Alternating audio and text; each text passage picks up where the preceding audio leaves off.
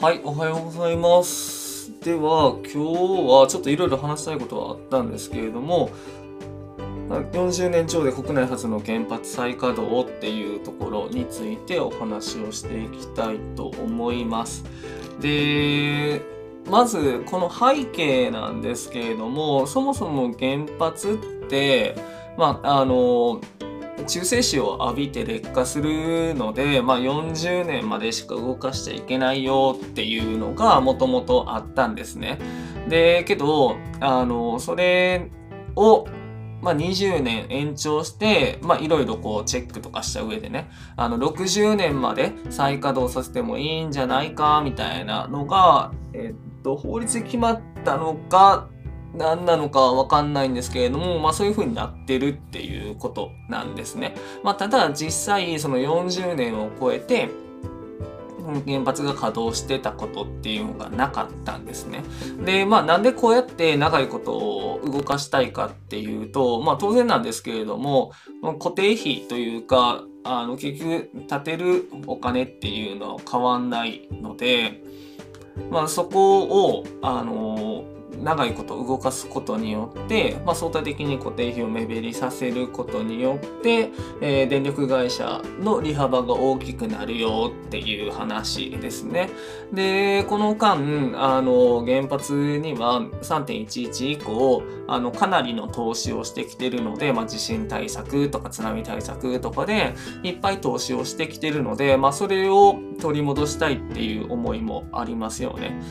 っていうことで、まあ、あの電力会社さんはなんとか原発を再稼働しようで再稼働するんだったら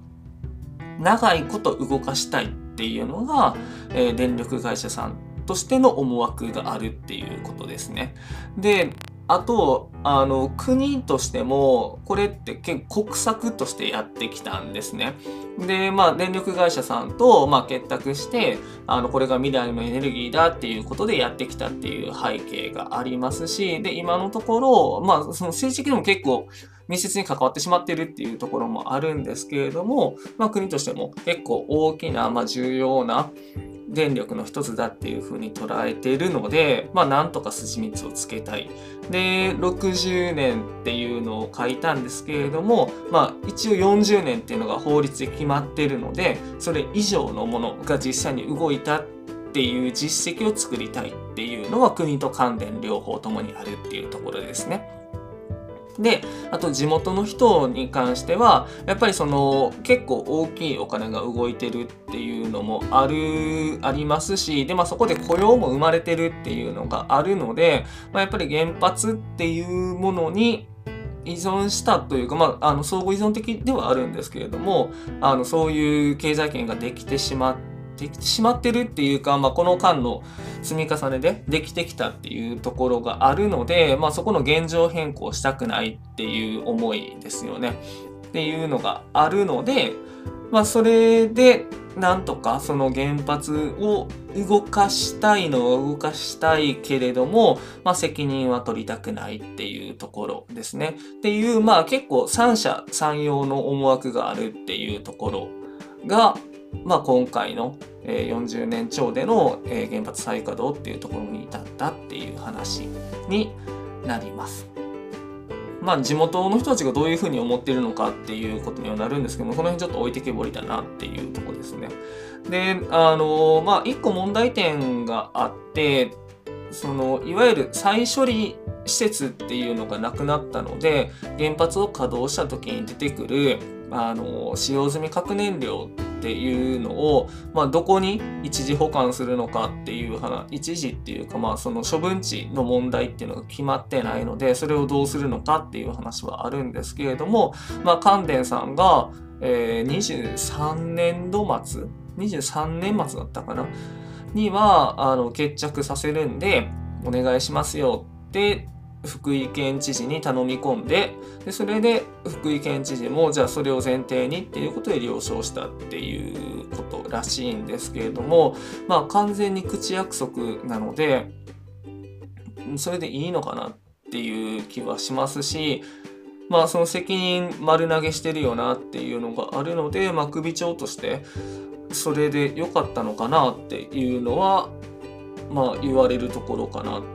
と思っています。で、まあ、これがあの原発再稼働の背景なんですけれども、あの世界はもう完全に脱原発に動いてるんですね。あの原発の再稼働っていうところよりもあのグリーン電力ですね。あの CO2 を排出しないようなあの自然を用いた自然エネルギーっていうのがどんどんどんどんできてきてますよっていうところですし、まあ、そこのコストも下がってきてるっていうので、まあ、そっちに向けてあの世界は動いていってるわけなんですよね。で日本はあの、まあ、原発がいっぱい作ったからっていうのもありますし、まあ、大きい電力会社さんがその原発をコストにしてしまうのはあの会社として経営に響くからっていうので、まあ、なんとかそこをこうプラスに転じさせたいっていう思惑があるんですけれども、うん、もう東電見ててもやっぱりなかなか再稼働は難しい状況ですし原発に固執する時代っていうのはもう終わってしまったんだろうなっていうのは思うんですね。まあ、そのどうも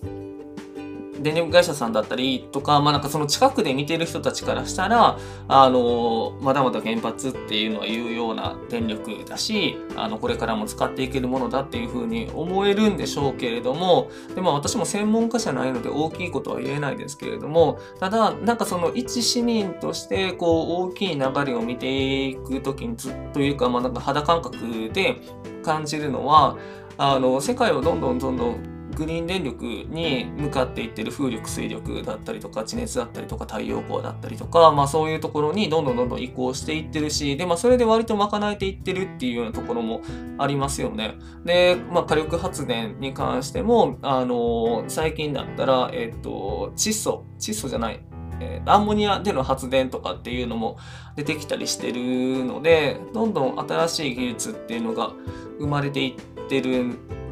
んですけれども、まあその、ここにちょっと原発っていうものに固執しちゃってるなっていう気がするんですね。で、これ固執しちゃうと、あの、世界の流れからまた取り残されていってしまうことになっちゃうのでもうここはまあ多分スパッとはできないと思うんですよ。地元からの反発っていうのもあると思うんですけれども。